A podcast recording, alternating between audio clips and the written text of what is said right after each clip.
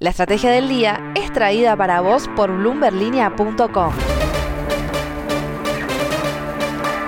Muy buenos días, soy Francisco Aldaya, editor de BloombergLinea.com en Argentina y hoy te traigo un capítulo especial del podcast. Salimos del formato tradicional de los jueves para traerte un resumen de lo más importante de mi entrevista a Axel Christensen, que es director de estrategia de inversión para Latinoamérica en BlackRock, la gestora de fondos de inversión más grandes del mundo, que maneja activos por casi 10 billones de dólares. Déjame saber qué te pareció la entrevista por Twitter en arroba franaldaya, pero veamos rápidamente cómo van a abrir los mercados este jueves. La bolsa porteña cayó ayer 0,2%, las acciones argentinas en Wall Street tuvieron una rueda más verde que roja, con subas de hasta el 3,3% en el caso de Central Puerto, mientras que las bajas fueron lideradas por Despegar con 1,7%. El dólar blue bajó 2 pesos con 50 a 201 y el dólar bolsa quedó en 205 pesos.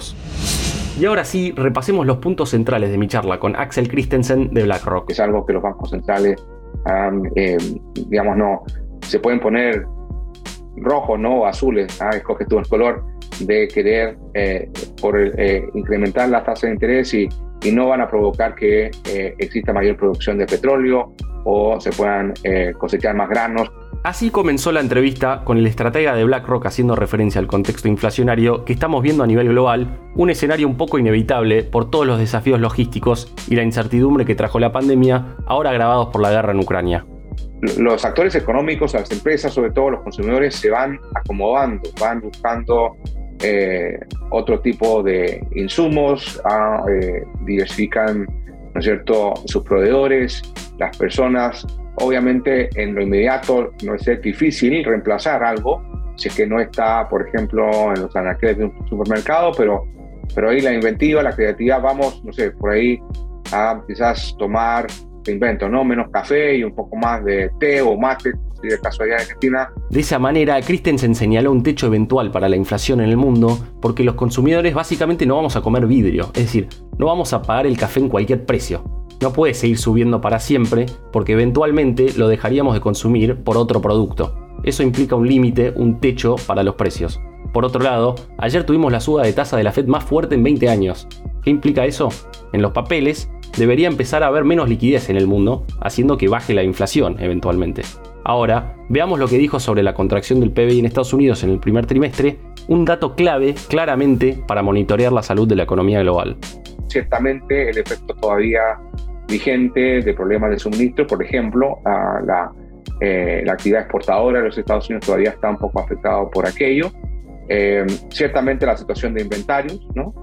Eh, pero al mismo tiempo el, el, hecho de ver un incremento en importaciones refleja una economía que está bastante saludable todavía. En ese sentido, por más que la caída trimestral nos tomó a todos por sorpresa, un mercado laboral estadounidense sólido y el bajo endeudamiento de los hogares en ese país implica mucho margen para que la economía norteamericana logre salir de este bache. Situado ya en el contexto global, veamos ahora lo que dijo Christensen sobre las principales oportunidades que ve para invertir en la región. Te, te, dice un esposo, ¿no es cierto, Francisco, respecto a estos dos carriles?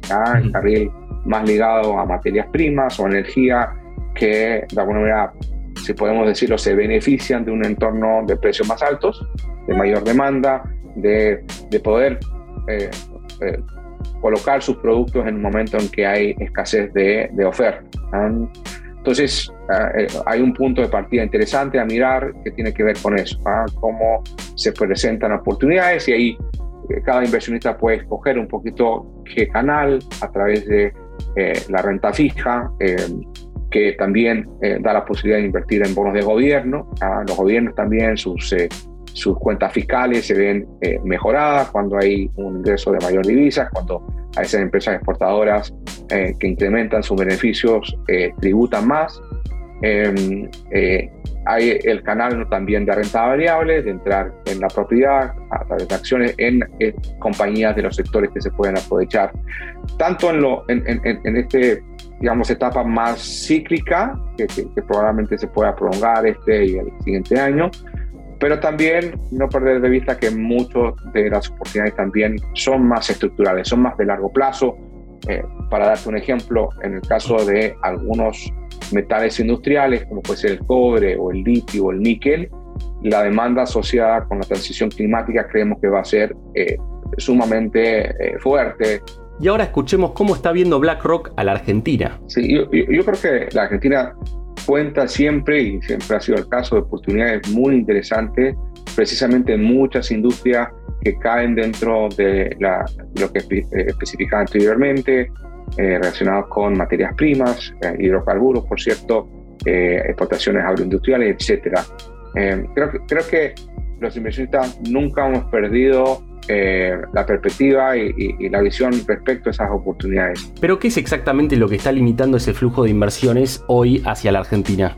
Para un inversionista global. Eh, hoy día el acceso al mercado eh, eh, local argentino es difícil por muchos aspectos, desde ¿no es cierto? las restricciones cambiarias que hay, hasta, por ejemplo, el hecho de que, como sabes, con muchos inversionistas de alguna manera se, se conectan o pivotean en torno a un índice de referencia. Eh, en el caso, por ejemplo, de la renta variable, Argentina ya no está en el principal índice de referencia, luego eh, eh, eso ya provoca una dificultad al momento de pensar en acceder a oportunidades, por, por interesantes que sean respecto a, digamos, la exposición accionaria. De hecho, mucha de esa exposición, como sabrás, se ha ido canalizando a través de empresas con quizás domicilio o origen en Argentina, pero con una cobertura regional muy, muy amplia, que, em, que se acceden a, través de emisiones eh, en los Estados Unidos directamente. Entonces, em, hay maneras de buscar oportunidades en, el país, a veces mm, con canales un poquito más indirectos.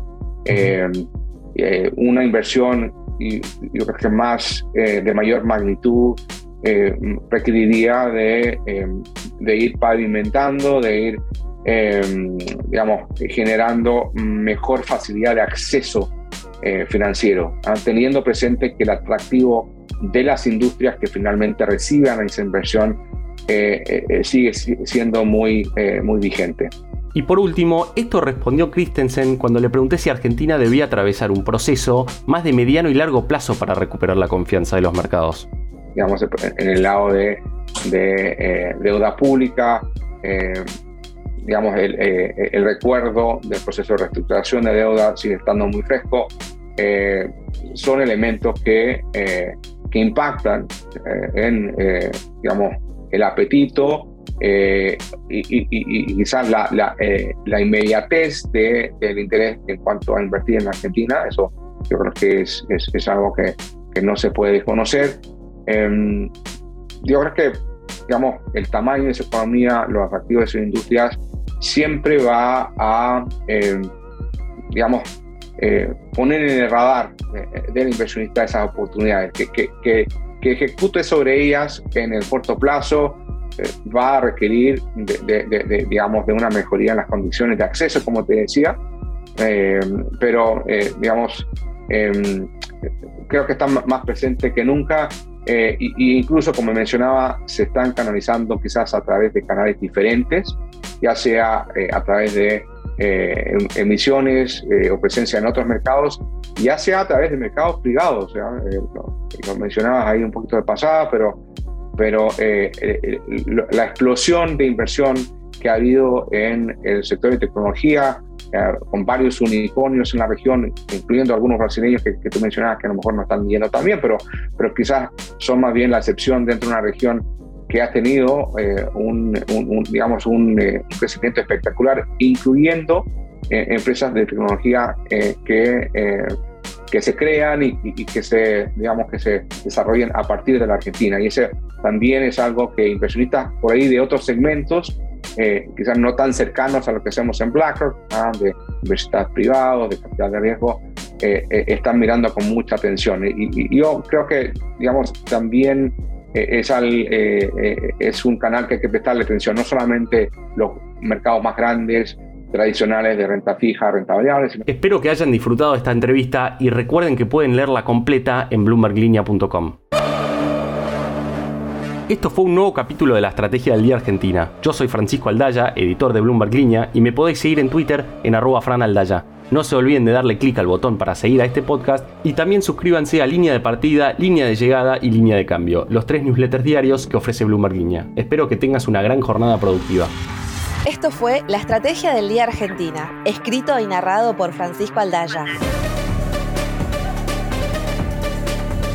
Producido por Arturo Luna y Daniel Hernández. Que tengas un día muy productivo.